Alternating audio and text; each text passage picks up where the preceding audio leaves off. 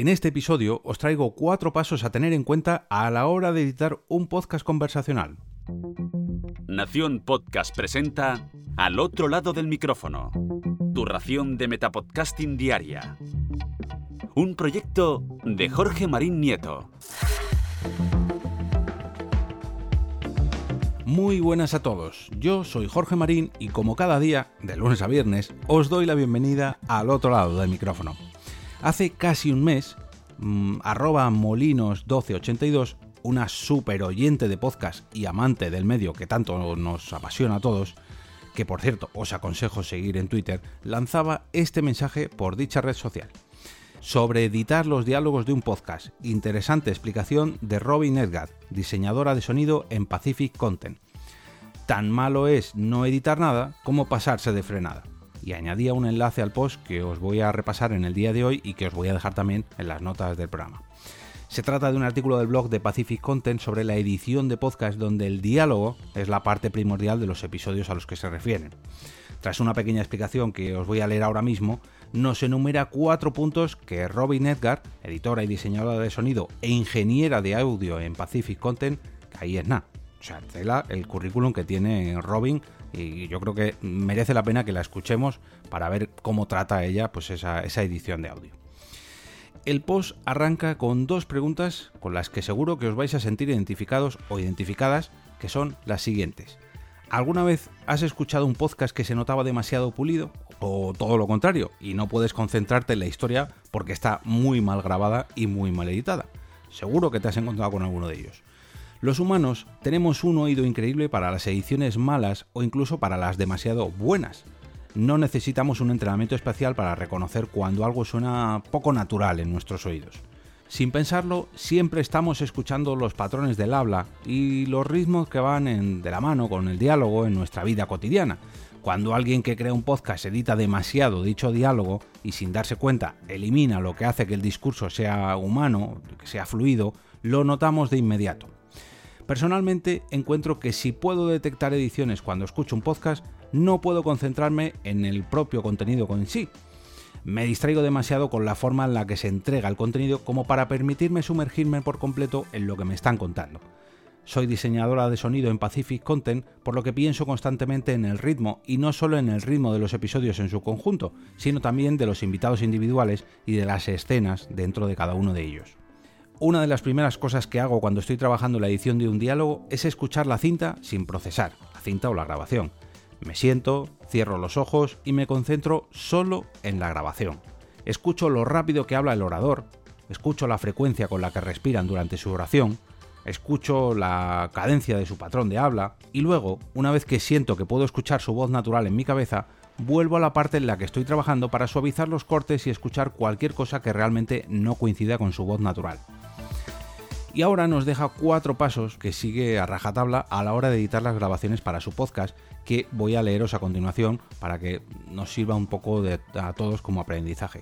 Pero antes, eh, voy a recordaros que podéis suscribiros al otro lado del micrófono a través de las plataformas Apple Podcast, Spotify, Spreaker, Evox, TuneIn, Podimo, Anchor, Google Podcast y por supuesto también podéis llevarlo a vuestra aplicación de podcast favorito, o sea, a vuestro podcatcher, a través de su propio feed. Y de, esa forma pues recibiréis todos los episodios en torno a las 6 y media de la mañana, 7 de la mañana si residís en España. Volvamos al post de Pacific Content para ver esos cuatro puntos de la edición de audio que nos comenta Robin. El paso número uno es ritmo. Si encuentro un lugar en el conjunto preliminar donde las palabras se sienten mezcladas, agregaré un tono de ambiente para ayudar a espaciar las palabras ligeramente. Si escucho lo que suena como una oración continua, intentaré encontrar un aliento natural para agregarlo. O sea, que si podéis capturar el propio silencio de la habitación, a veces os puede servir muy bien para encajarlo dentro de esas, eh, de esas conversaciones o incluso una, respiración que sea de otra palabra o de otra frase, la podéis encajar para, eh, pues para, para, digamos, mm, humanizar un poquito más esa edición si os habéis pasado con la tijerilla. Mi regla general para inhalar una respiración y hacer que suene natural es usar una que ya está ocurriendo al final de una palabra y cortar esa nueva palabra al final de la respiración natural. Es mucho más fácil de suavizar que tratar de combinar el comienzo de una respiración con el final de una palabra que no venía antes. Pero si eso no es posible en la oración que estáis trabajando, el tono de la habitación os ayudará mucho a suavizar la respiración. Este ruido blanco que muchas veces eliminamos, pues mira, aquí lo tenemos que utilizar.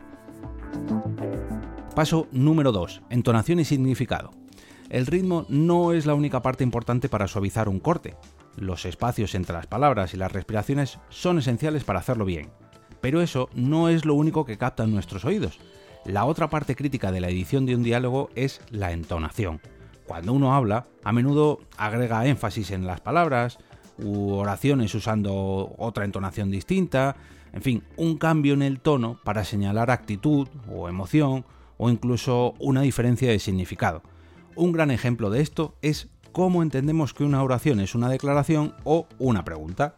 Si decimos son las tres en punto, en vez de son las tres en punto, y lo decimos en voz alta, se debe notar que termina la oración de declaración con una entonación descendente que suena definitiva. Son las tres en punto. Mientras que cuando dices el enunciado de una pregunta en voz alta, generalmente se expresa con una entonación ascendente. ¿Son las tres en punto? A veces es tentador intentar editar el contenido, pero si la entonación no coincide, inmediatamente se oirá la diferencia. Si es solo una palabra la que está perdiendo el corte, a veces intento encontrar una alternativa en la grabación sin procesar para usarla en su lugar. Esto puede ser realmente muy tedioso, pero se facilita un poco al usar una herramienta de transcripción que permite hacer una búsqueda de texto para localizar esa palabra en la grabación.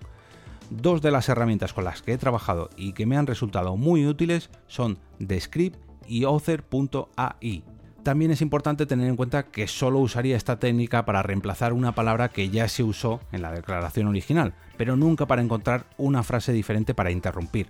Asegurarse de mantener el significado original de la oración es imprescindible. En los últimos años ha habido ejemplos de personas que utilizan herramientas para crear palabras que nunca se dijeron en voz alta. Creo firmemente que las herramientas de inteligencia artificial que se están desarrollando para recrear el discurso nunca deben usarse para crear una locución completamente nueva que se atribuya a su entrevistado y que nunca haya ocurrido. Aunque es posible hacerlo, como vivimos recientemente con el documental de Bourdain, crear contenido nuevo y atribuirlo a tu tema es éticamente problemático.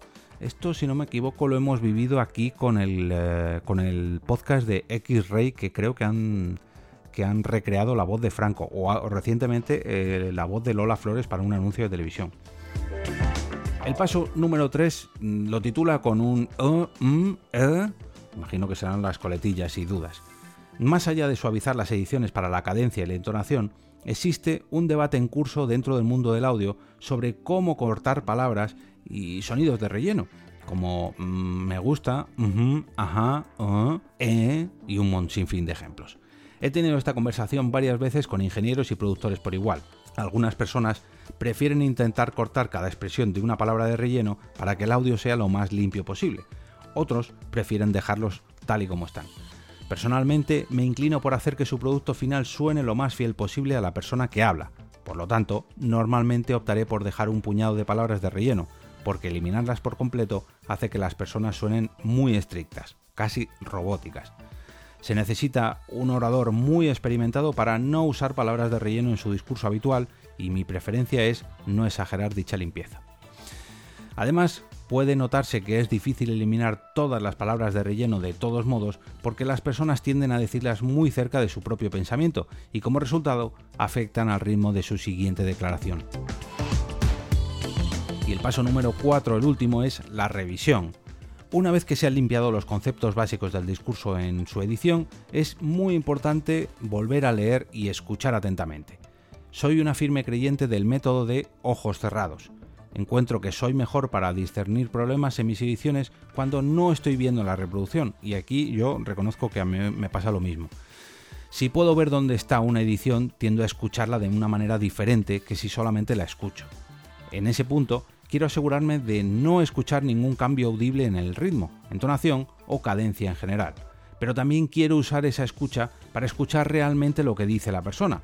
Si su anfitrión o invitados están hablando durante un largo periodo de tiempo, es posible que desee introducir pausas intencionales para permitir que su audiencia asimile lo que se ha dicho. Finalmente, ahora sí, podría ser el momento de agregar música o efectos de sonido en la propia escena si funcionan como un lugar efectivo para enfatizar el significado de la misma. Conclusión. El lenguaje hablado puede ser difícil de editar sin cambiar la intención o perder la voz natural de la persona que lo emite. Creo que es importante asegurarse siempre de escuchar y preguntarnos a nosotros mismos, ¿esto suena natural? Porque todos deseamos que nuestra audiencia escuche lo que realmente está diciendo nuestro podcast y no tanto el cómo está hecho. Y yo la verdad que creo que el post es muy pero que muy interesante. Eh, está en inglés, ya digo, yo he intentado traducirlo lo mejor posible, pero como siempre os remito a la fuente original. Yo creo que nunca he escuchado la edición de Robin, pero bueno, mm, imagino que con toda esa experiencia y estando donde está, no lo tiene que hacer nada mal. Y sobre todo leyendo estos cuatro puntos, que yo creo que coincido al 100% en todos ellos, mm, pues imagino que tiene que hacer un trabajo soberbio. Cuando editamos, muchas veces decimos que cuando editamos un podcast y no se nota en la edición es porque está bien hecho, ¿no? Es como, pues eso, un, Photoshop bien hecho. Cuando alguien edita una foto y queda muy, muy natural, no se aprecia que sea retocado, pues es cuando realmente hay un trabajo muy bien hecho. Os voy a dejar el enlace al artículo original, ya os digo, en las notas del episodio y además me gustaría pediros un favor quiero que comentéis en este capítulo si alguna vez habéis notado una edición un tanto excesiva en, este podcast, al otro lado del micrófono.